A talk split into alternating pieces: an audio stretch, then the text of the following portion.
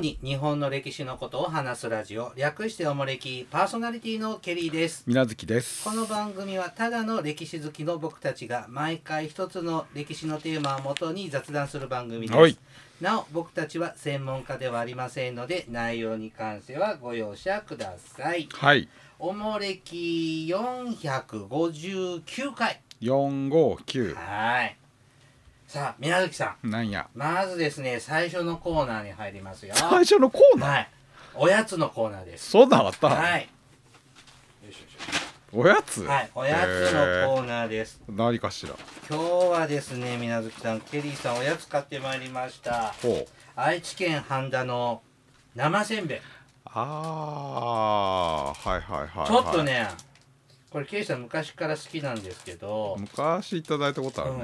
うんで、いつもこの黒と白の黒砂糖と白砂糖の黒糖とはいやつですけど、はい。あの、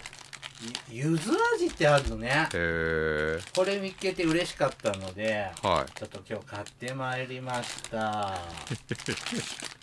これね、生せんべいって、あえーっと、ウイローとか、あ。ああ。生八つ橋のほう。ルーツとなるあおあ菓。子なんですってあ、そうなの。は生八つ橋はこっちが先なの。い。そへえ。う。で、これってね、ほう。あの、どうだろう。1センチぐらいの厚みの、うん。なんか、も、餅状の、そうですね。流皮みたいなやつですね。これ流ね、皮。 3枚重なってるんですよ。でこの一切れが3層になってるっそうてことそうそうでああ本当は1枚ずつめくって剥がしてくるのへ本当はねえうん剥がれるの剥がれる、えー、なんか一体に見えますけどうね、ん剥がれるの、うん、ほだから3枚重ねで食べるのはちょっと贅沢な食 うああそうなんやべ方うん、うん、パクってくったらあかんねそうそうそうそうたまにデパートの地下とかで売っててはあ、いやーあるじゃんデパートの地下にほらいや物産って地方地方のっていうかあれでしょ、お菓子コーナーみたいなうん地方のやつあるけどうーん一定の地域で以外じゃほぼ無名なんじゃないですか多分そうでしょうね、うんでも僕やっぱ東海地方出身なので、はい子供の頃よくお土産とかでいただいてたあなたにいただいたんで私も知ってますけど、うんうんそれまでも知らないし今はもうほぼ記憶からも消えてましたけどマジですか、うんこれ切れ端なんでほうあの切れ端のやつなんであのちゃんとした正式バージョンじゃないんですけどああ本当はもうこういうちょっと綺麗な正式はもっとってい立派うなあ四の角正方いあ形れのなんですねお餅あなんですけどーはいぜひまた食べてみてくださいちょっと今日あこれ終わった後もちょっと飲みに行かなきゃいけないからもうちょっとああこれ頂戴していいわけですね、はいどうぞあー今食べるわけじゃないん今で日すね食べないでああ、ははいい、あお土産ということで、はいああありがとうございます頂戴しますいやーえぜひですね皆さんも生せんべいはいこれ広告じゃありませんからね違うよ 違いますね勝手におすすめで半田市の田中屋さん紹介し総ます本家田中屋はい、ははいい、私学生の時その辺に住んでたんですよああそうでしたね、はいはいほんと工場の近くだったんですああ、うんそうですね何回か持ってきたのを食べたようなはい、さあ今日はですねうんえっ、と感染症のお話をしようと思いまして病気はいほうこのコロナあもあうこの暑いのにまだマスク生活ですよいやー何年目だよ3年目3 2年目3年目かも三年目う3年目に入っちゃいますねうんちょっといい加減にしてってちょっと、うん思ってきちゃいましたがねもうでももうなくなるのかなどうなんだろうともかくマスクだけはなんとか うんしてもらえたらなとは思うんですけれど、うんうんでちょっと今日ねこのそのコロナじゃなくって、うんまあ、これまでの人類の、ね、有史以来の、うんまあこう大きな感染症どんなのが流行したかなっていうのをちょっと世界的に日本史じゃないはい。あ日本はちょこっと出てきますけども。ちょこっとうん重にじゃないはい。たまにはちょっと。重せかうん。です。で参考にしますのはですね中日新聞です。出たうん。ああのおもれき御用達のそう思ってるだけでしょ中日新聞なんかねこんなにね中日新聞中日新聞ってねほ言ってるんだからうねほなんか新聞で紹介しますよとか言ってくれてもいいの にねう多分伝わってないんじゃないですかえー中日新聞関係者の人とか聞いてる人とかいるのかなだからポッドキャストねほら産経新聞さんだってポッドキャストやったりとかあー朝日新聞だって別にポッドキャストやってるからねあうあんそうですね CM までしちゃってね産経そりゃそうですよ僕産経新聞大好きだもん、大好きでうすん、でも今日は中日新聞うんからですうんはいでえー、と感染症と人類という記事がありましほて、うえー、と人類は感染症と戦ってきた長い歴史がありますということで、うんえーこ古代からうん現代に至るまで、うんねあの紹介されています。うんえっ、とまあこの感染症ですね原因病気の原因となるのがウイルスや細菌ですね、うんこれは人間より古い歴史を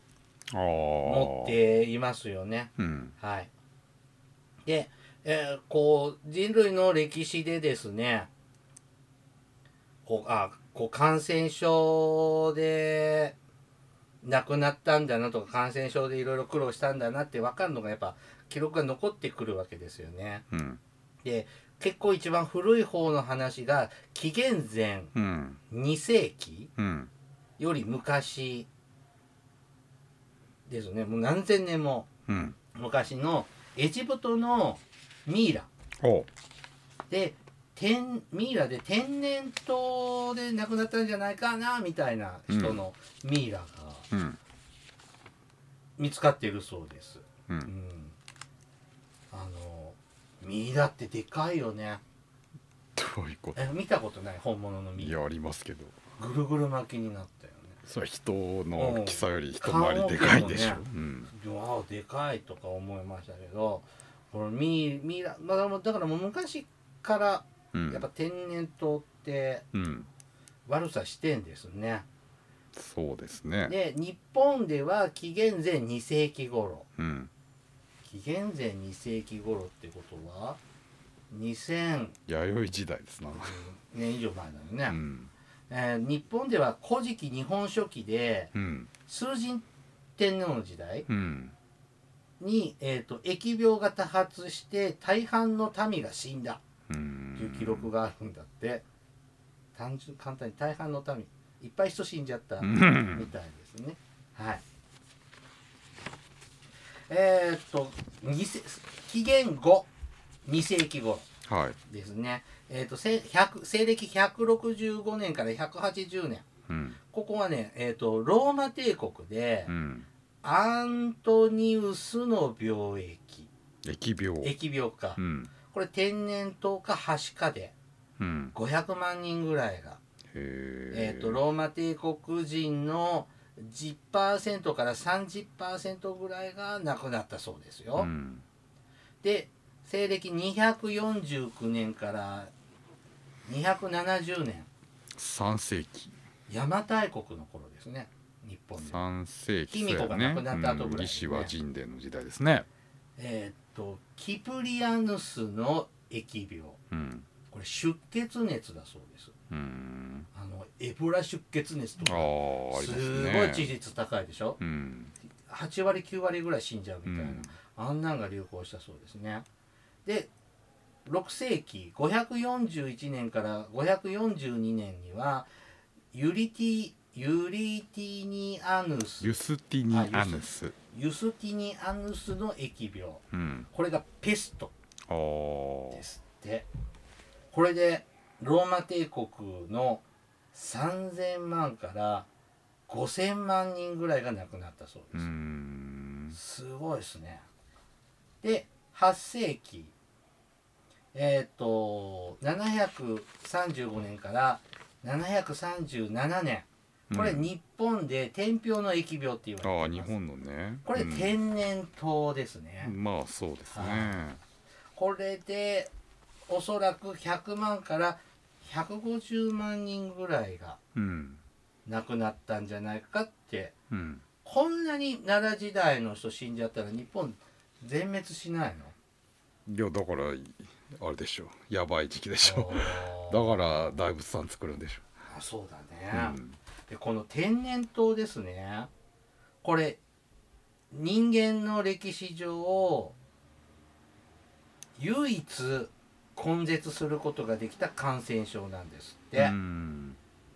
でこれはね1796年にうんジェンナーって人がはい人類初のワクチンうん天然痘ワクチンを開発はいで1977年のソマリアを最後に自然感染の患者は報告されていませんうんで1980年5月8日 WHO うん世界保健機構は、えー保健機関はうん地球上から天然痘根絶宣言うんというのを行ったそうですはいで今天然痘になる人いないんですね天然痘のその菌っていうのはまあ地球上には存在しないってことですね存在しないのワクチンがあるからいやだってもう一定年齢以上の人はワクチン受けてないでしょあそうか、うん僕らは受けてんの我々はハンコ注射したでしょしてないえここないのない嘘だよないよあなたあるでしょないないあるよないってやってるっちゅうハンコ注射してないハンコ注射射じゃなくてもあのあとあるでしょなツベルクリーンツベルクリンじゃないだって三種混合とか受けたでしょやっあなたはやってるよなんか予防接種いやまあいろいろやったけどさ我々の頃はハンコ注射はなハンコ注射っていうかなんかあとあるでしょピッていないあるっちゅないあるっちゅうやないきやどこの人やえー現代人だもん三冠壁地に住んどったんかいやしてないちゅハンコ注射いやない君の世代はしてるはずですよえでもハンコ注射してないハンコ注射か知らんけど、うんはい、ちなみにねこの天然痘ねはいをヨーロッパでは1953年に根絶うん北米大陸では1952年ほで南米は1971年ううんアジアは1975年うんアフリカは1977年うんつまりもう本当に1970年代にはうんもう出てないそうですねでも本当みんないっぱいこれでいや苦労したっていう話ねその長い歴史で何億人とかでしょうね多分これなんかアバターになるやつだっけそうですねホウソウ天然痘っていうのはね、まあ、そもそもいっぱい死ぬし治ってもねいわゆるアバターっていうすごいブツブツみたい跡ながの残っちゃうんでねううんん、なんか今そういうのもさうん、ネットとかで調べたら出てくるんだよね天然痘のなかなかねあの症状っていうのはえぐい写真ありますな、でなんか好奇心うでん、探して見てたことあるけどなんかごめんなさいって思っちゃったぐらい体中にねこう水泡ができうてんそれがかさぶたになってそれがボロって取れちゃうんでそこがクレーターみたいになっちゃうんですよね。うんはいさあつこれ古代ですね、うんで今度はですね13世紀はあのあ中世、ですねモンゴル帝国がうん、大躍進する時代あーですね、はい、もうアジアからよ東ヨーロッパぐらいまでうんこう治めちゃうモンゴル帝国うん、が拡大に伴ってですねアジアと欧州を結ぶシルクロードなどの交易が活発化しますうん、それに伴ってえっ、と感染症もうん、移動してパンデミックを起こします、はえー1331年頃い、うん、中国でペストが大流行しますうん、で1347年から1351年ヨーロッパで黒死病がこれもペストですよね、黒死病ってペストですね。うん、ねだからもうユーラシア大陸うん、ペストパンデミック約そうですね2億人うん、ですねペストはですね、えーペスト菌はネズミなどの、えー、と小動物やそののみを媒介するを媒介して、えー、と人や家畜共通の、にえー人や家畜に、えー感染します。うん旧約聖書にも記されていますが歴史上このペストによるパンデミック3回起こっているそうです。はいえーこの今紹介しているのは第2次ペストパンデミックで、うん第1次はユスティニアヌスの疫病が第1次だったんだってうんだから約これがご前が500年代だから今度14世紀だから数百年ぶりに。はいパンデミックになりました。えっ、とだこの何世紀だ6世紀の時の第一次ペストパンデミックはですね、うんえっと6世紀で東ローマ帝国の皇帝ユスティニアヌスが北アフリカイタリアなどを奪回地中海を地中海交易が活発になったことでペストが広まった。うんでこれが東ローマ帝国の衰退につながったという考え方があるそうです。うんで第2次パンデミックは14世紀から始まり中国や、えー、と欧州でたくさん死にました。はいでこの後もペストって、うんあのー出るんですが第3次パンデミックがインド中国うんですね。でちなみに2010年から2015年の間にペストで亡くなっペストに感染したのが3250例ほどお報告されて、えー、と584人がこの5年でペストで亡くなったそうです。うんすごいですねこれちょっと写真があるんですけどうん足の指があ壊ー死してんのこれ。いわゆる敗血症っていうのを起こしちゃってこうね末端部がこう血がねこうなんていうのあ血まめみたいなもんなんじゃないですかこ血うまめななのこれ。敗血症あー血がこう内出血しちゃってそれがマクロ系になっちゃうんですまあごいそですねこから黒死病ってね言われますねあー。でこの黒死病本当に当時ヨーロッパ人の半分ぐらい死んじゃうとめかちゃめちゃ知りますからっねて言いますよね。これによってですね労働ヨーロッパでは労働者不足になって、うんで封建制度が崩壊していくきっかけになるそうですね。でえっとイギリスでは、えっと1340年から60年代にかけてこの労働者不足によってね賃金が2割から4割上昇したそうです。うんだから高くお給料出すから働きに来てっていう感じで、で農地が余ってえー、とひ農民は肥沃な土地に移動しますうん働き手がいないから畑が余ってるから余ってる土地があるんでねいい、うんいいところでいい土地にでみんな移っていくわね送電ただ生産性は作物はいっぱい取れるけどもあのヨーロッパも荘園制度みたいなのがあったけど、この仕組みが崩れちゃうことになるそうです。うんで人材がいないで製造業も効率化が進められます、うんで農村では農業に従事する女性の重要性が高まってくるうんで経済格差は一時的に、えー、とこれで、まあ、なんとかこう縮小するんですけど、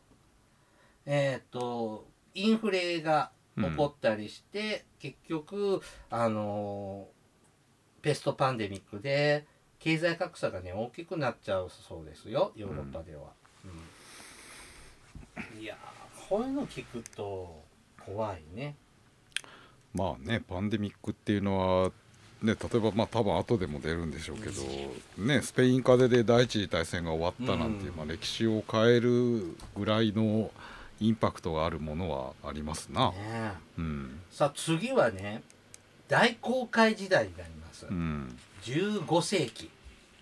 コロンブスをはじめとしたヨーロッパから新大陸を求めた航海の結果、うんユーラシア大陸とアメリカ大陸新大陸新世界って言ってましたね、うん当時あの大阪のことじゃないようん、ねえ っ、と分かってるわね。だからユユーラシアにしかなかった病気がアメリカにうんアメリカにしかなかった病気がユーラシアヨーロッパにうんえー、と病気が運ばれることになります。はいはい。ひとまず一つ。1520年頃になったのは新世界アウトブレイクアウトブレイクといってこれはアメリカの方でねうん天然痘ハシカチフスなどがうん大流行しましてはい5000万人ぐらいがうん5600万うんが亡くなったようです1665年ロンドンの大疫病これペストだそうですうんで1629年うんまだ17世紀ですね、イタリアでもペストが流行うんイギリスで10万ペストあとイタリアで100万人ぐらい亡くなったそうですね、うんうんでアメリカからヨーロッパに渡った病気がうん梅毒、梅毒うねんあれですよね藤井真理子ですよね、ああまあまあ藤井真理子じゃないや西川美恵子だあーまあの時性病ですねうんまあ梅毒梅毒最近また増えてるって話ですそうですね、うんはいで次が19世紀ですねうんえっ、とコレラパンデミックが1817年からああ1923年そうですねえーだから20世紀のえ100年ぐらい続くのこれらうんこれえあそうか江戸時代でも日本なんかでもね幕末期にこれら開国して外国から入ってきてううんんこれでね100全世界で100万人ぐらい亡くなります、うんで1885年第3次ペストパンデミックうんこれインド中国でアジアですね1200万人うんなんでインドや中国なのこのこれヨーロッパにはもうヨーロッパとか交代ができてたのかなまあねやっぱある程度流行ると病気ってねそれ以上広がらないですからね抗体持っちゃう人が大半ですかそらうかうんインドなんてイギリスに好き勝手にやられてたりしたそもんねれをまた抗体がないとこに逆輸入しちゃうとダーって広がっちゃうって話あだれよだね。もんねあのハワイなんかもうんヨーロッパにこうヨーロッパ人が入ってきて、うんほんで疫病でハメハメ派だよカメハメ派だよとかのあの王朝がもううんぶっ壊れちゃうんだもんね、まあ、さっきのね大航海時代だってうんわざとねそういうなんだっけねうん南米の原住民の人に天然痘を移したりしてあそう、ねわざとそう滅滅ぼしちゃうっていううんか。さあこのコレラですね、うんコレラは19世紀コレラはインドのガンジス川流域の貯水池から、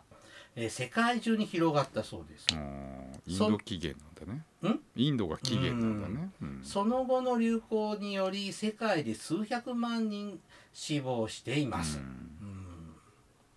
で次19世紀後半うんですね明日本でいうと明治時代くらいかなそうね何ちゅうのか黄熱黄熱病黄熱病これはアメリカとか欧州で特にひどかったようで、うんアメリカだけのデータなんだけども10万から15万人ぐらい亡くなっているそうです、うんウイルス性の急性出血性疾患で感染した蚊が媒介うんアフリカおよび中南米の熱帯地域で流行うん病名の黄色は患者により横断が出ることに由来うんで野口英世はい千円札のおじさんですねう、んも黄熱病の研究中に感染し死亡しますそうですねえー、と有効なワクチンがありますので、えー、と2017年には黄熱病流行根絶戦略が始まってますと。うんあ今も出てるってことですうね。んうーんで次が20世紀1918年から19年うんスペイン風邪です。はあこれね前おもれきでもうんやりましたね。過去の名作もうええっちスゅペイン風邪これインフルエンザですねうまあそうですねうん、あごめん一つ飛ばしたロシア風邪ロシア風邪っていうのが1889年から90年うんロシアで流行りましたこれインフルエンザとかコロナじゃないかと考えられています、でこの次がスペイン風邪で、はい全世界で4000万から5000う万人、んでかいねこれ今の人口に相当する当てはめると今の地球の人口に当てはめると1億5,000万人ぐらい死んであある割合で言うとね、ううんですね。このスペイン風邪前もやりましたがこれでもう経済危機にななってねうん株価は低下するしインフレは進むしで、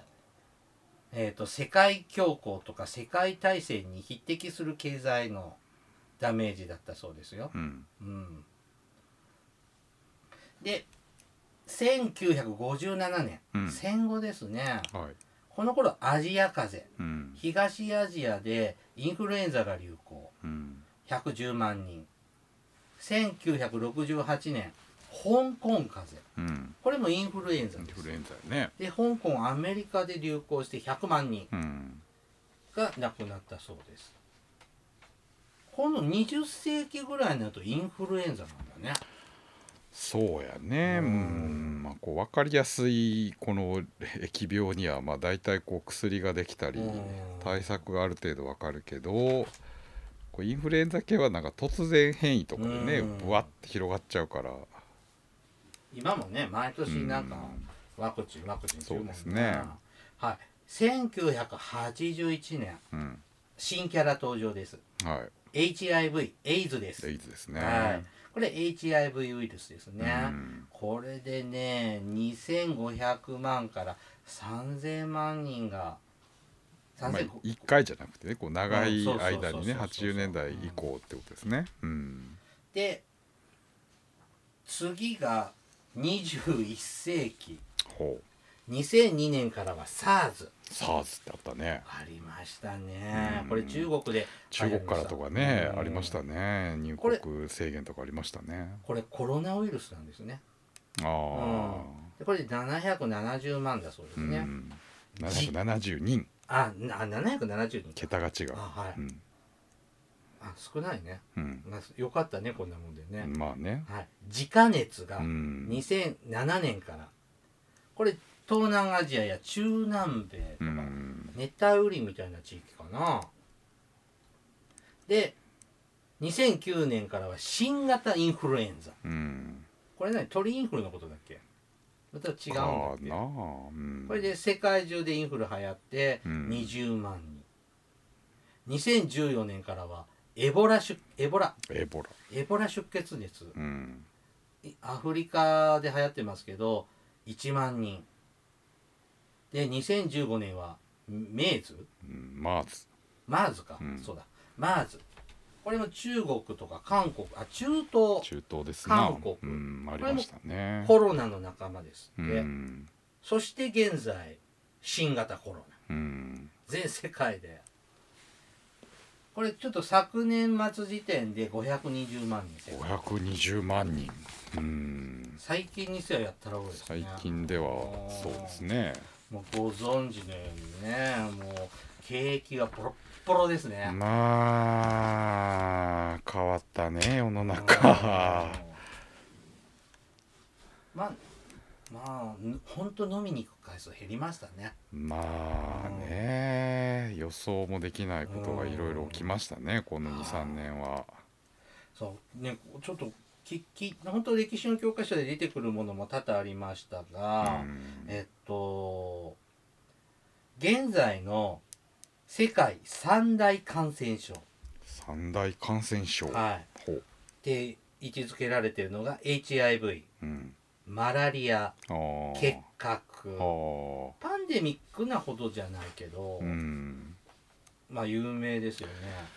まあ消え残らずにこうねうんちょろちょろずっと燃え続けてる感じの病気ですね HIV はね今だいぶ薬があ開ー発だいぶねされててこう余命が伸びたりとか、ね、症状が抑えられるって話ですうけど、ん、もうあの昔は死ぬ病気だったけど、うん今生きられる病気にまで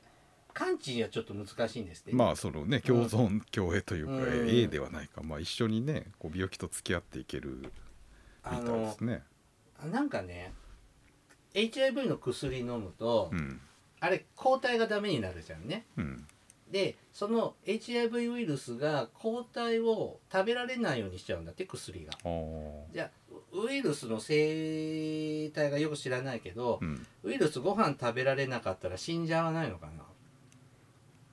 知らない って思うじゃんはだったらさゼロになっちゃってもいいじゃん体内のウイルスがあはご飯食べられなかったらあはじゃあ治らないのってそれでって思って聞いたら、なんかねこうあれ血液を採取してさあはウイルスが何個いるかなって調べるわけじゃんあね数が少なすぎるい数がいっぱいいると分かるじゃんはああいっぱいいますねって分かるじゃん少なすぎるとは検出できないんだってあはこ機械今の機械ではあは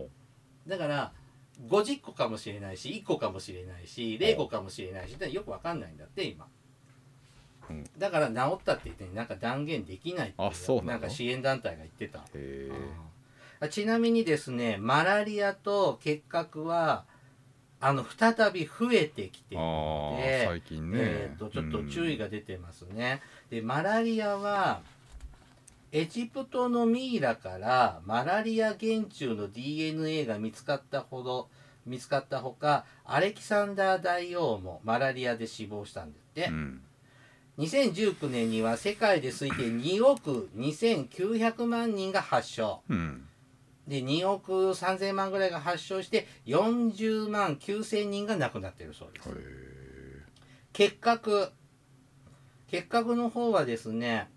あの2030年までに収束するのを目標に世界的に取り組まれているそうですうん2020年で150万人が死亡うんしましてますでえっ、と世界の死因死ぬ原因の第13位なんですってうんでまあこの収束させていこうという取り組みを今一生懸命やってるそうですうね、んでインフルエンザもかかったこと多分ないと思うんですよ、ああったうん、あそう学校とか仕事1週間休んだことないもんへえこういうなんなんていうんだろうねそこういうななんていう感染症系の大病っていうのはしたことがないわない、あうんー、あいや感染症はあるけどああーそまあう大きな病気っていうのはない、うんうんうんうん多分仲いいんだろうね、僕ねウイルスとね気が合うんだと思う、うん、だからこ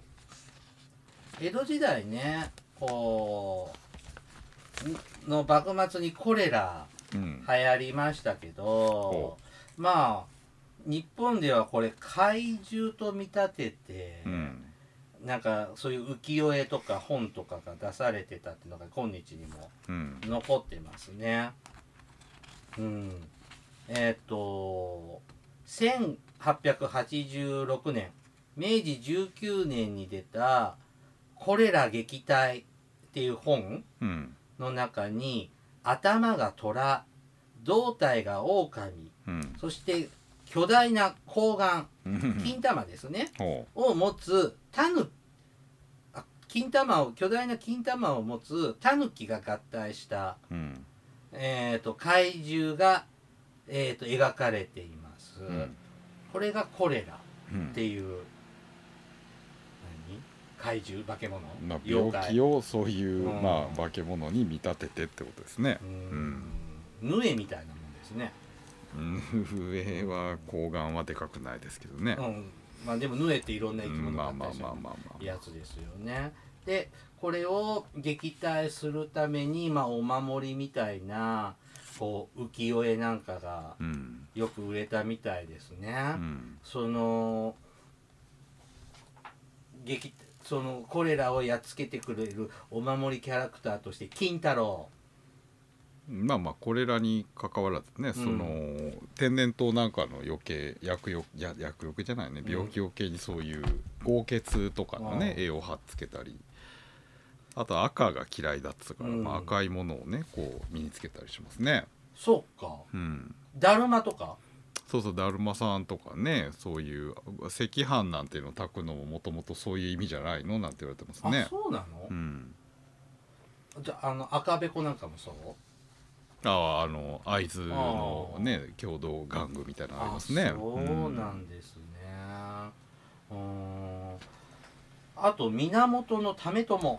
うんまあまあ豪傑ですなこれは平安時代後期の武将うん身長2メートルを超える巨体持ちで、うんえっと豪遊の武士だったそうで、そうですね5人がかりでも引くことができない弓を軽々と引くことができたとうん鎮西八郎さんとも呼ばれたそうですねで八丈島で疫病神を追い払ったんだって薬病神っていうかまあまあそうですね薬病疫病神じゃないほ放送神放送のうんだから天放然送痘のですねうんあと正気っていう人うん正気様ってねこれ中国中国ですねうんえっと中国で疫病を追い払い、えっと魔を除くと信じられた中国の神様だそうですね、こういうのが江戸時代は活用してまあね要するに薬とかないですから、まあ、うんこういうおまじないでどうぞうちの子供の病気が治りますようにとかうちに病気が入ってこないようにっていうちなみに現在はじゃあ甘エビですね甘エビはお作りでしょ甘ビエ甘ビエも現代じゃないですそもそもなんか昔のやつなんでしょこれねアマビエはね江戸時代後期の瓦版に登場した半鳥半魚、うん半分鳥で半分魚の妖怪だそうです、えっ、とこれは肥後の国うん熊本の海に現れこの先6年間は豊豊作が続くしかし同時に疫病が流行するなら私の絵を描き写し人々に見せよとの言い伝えがを残して海に帰ってったそうです、ううんん、熊本出身なんですね、まあ元ですねうんあとなんかこの予言の鳥なんかも、うんうんっていうのもあって江戸時代末期にこれらの流行を予言したとされる不思議な鳥です、うんはいえー、とこれはね山梨県うんえー、と昔の甲斐の国の市川村の村役人うん喜左衛門が残したうん暴暴射暴射病あ防射病流行シャ吐くシャシャぼシャあなんなんていうのゲロああー、をいえいえが激しい応答をするってことでしょこれらってほらあーうんベーって出るじゃん、うんえーこの防射病流行日記に2つの頭を持つ鳥として描かれています、うん日記にはあ昨違うわあれか下痢かシャワー下痢だねごあめーんなまさあいまはあいどっちうんどっちかどっち上から下か出るもんね下ですねはいはいえーっと二つの頭を持つ鳥として描かれている、はいうんうんでえーっと昨年12月加賀の国白山うんに現れた不思議な鳥が来年の8月9月頃世の中の人が9割9割方死ぬという難が起こる、うん私の姿を朝夕にお仰ぎ仰ぎ心身信新じ人ねする者は必ずその難を逃れることができるだろうとこれらの流行とも取れる予言を残した鳥さんですうんそうですね鳩みたいですねこれねケリーさんも頭嫌いなが鳩頭うんカラスでしょ、ああ奥の頭は鳩かちょっと鳩っぽくね、うんうんねまあこ,、まあ、こんなんでねコロナ退散できたら苦労しませんねまあまあまじないだかうらんまあアマビエグッズいっぱい売ってますもんねアマビエも一時流行りましたなまあちょっとなんとかしてほしいですね早く収まってあーくちれょることっをと願いましょう、ね参ったねもはい今日はねちょっと感染病感染症のねちょっと歴史を見てみましたうはいではお便り紹介いたします手紙はい長崎のよりよりさんからいただきましたよりよりはい、ケリーさん、みなずきさん、海坊主さん、こんにちは。平成の言葉、元年の回では、バブル時代を思い出しました。最近の働き方改革の時代になり、私の職場では、年末年始は有給を多く取るように指導されるため、一日の残業量が増えて余計に忙しくなっています。年末に会社がもらったカレンダーを分けてもらう時もじっくりと中を見る時間がなかったので目に入ったものを選んだのですが3月の表紙はチューリップ畑を走るレトロレトロで可愛い蒸気機関車の写真で、えーチューリップップ好きの私は良いものをもらったと思いました、えー解説にはオランダのホールメーデンブリック保存蒸気軌道と書いてあり、うん他の月も全て外国の鉄道と駅舎の写真でしたが世界の車窓からでおなじみの富士通のカレンダーだったので納得しました 世界最古のバブル経済は19世紀のオランダで起きたチューリップバブルで球根一つでに、えー家が買えるぐらいの値段がついたようです日本でも江戸時代以降に投機目的の植物が流行りますが、えーこちらはまだら入りの葉が珍しい渋めの植物ばかりのようでしたということですね。このオランダのこうチューリップバブルってなんか病気にかかってるほ球根うほが育つとなんか変わった花が咲くんだよね病気だから。うああ、うんまであある種奇形的そうなそもうのがそう、んでそれ病気になってるって当時の人は分かんないわけじゃんうん18世紀17世紀の人っうて、んなので珍しい球根だって言ってそれが高騰するするんだってそうですねいわゆるバブルで結局病気のチューリップだからうんでそのうち咲かなくなったりなんかしちゃうのかなああほそれで根崩れが起きてう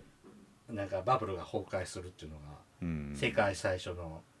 チューリップまあよくバブルバブルの話で出ますななんかバブルね起こってほしいですねせやなもう一回ぐらいお願いしますいるうちにね今度はちゃんと投資しますね 絶対しねえなうん全然まあでもね貯金通帳に入れてるよりはいいかなって思ったりねもうバブルが始まってからでは遅いわけでしょバブルの前に仕込んどかないうんそとうなんだけどううん、んそんなね俺ね怖いじゃんあのビットコインとかもやりたいなって思っても、あー怖いじゃんねまあ、そういう人はダメなんでしょううな、ん、ここっていうところでバシッてちょっとこうリスクを踏まないとできないねはいありがとうございましたじゃあ今日はここまでにいたしましょうはい番組ではですねリスナーの皆様からの、えーお便りを募集しておりますあの時代に行ってみたいあの人に会いたいおすすめの歴史漫画歴史小説大河ドラマなど歴史ドラマや映画の思い出や感想戦争の体験談など他にもいろいろとお便りテーマがあります詳細はおもれきのブログをご覧くださいうん番組へのお便りは E メールまたは Twitter のダイレクトメールでお送りくださいメールアドレスはおもれき2013アットマーク Gmail.com ツイッターはひらがなでおもれきと検索してくださいはいではまたポッドキャストでお会いいたしましょうさようならさよなら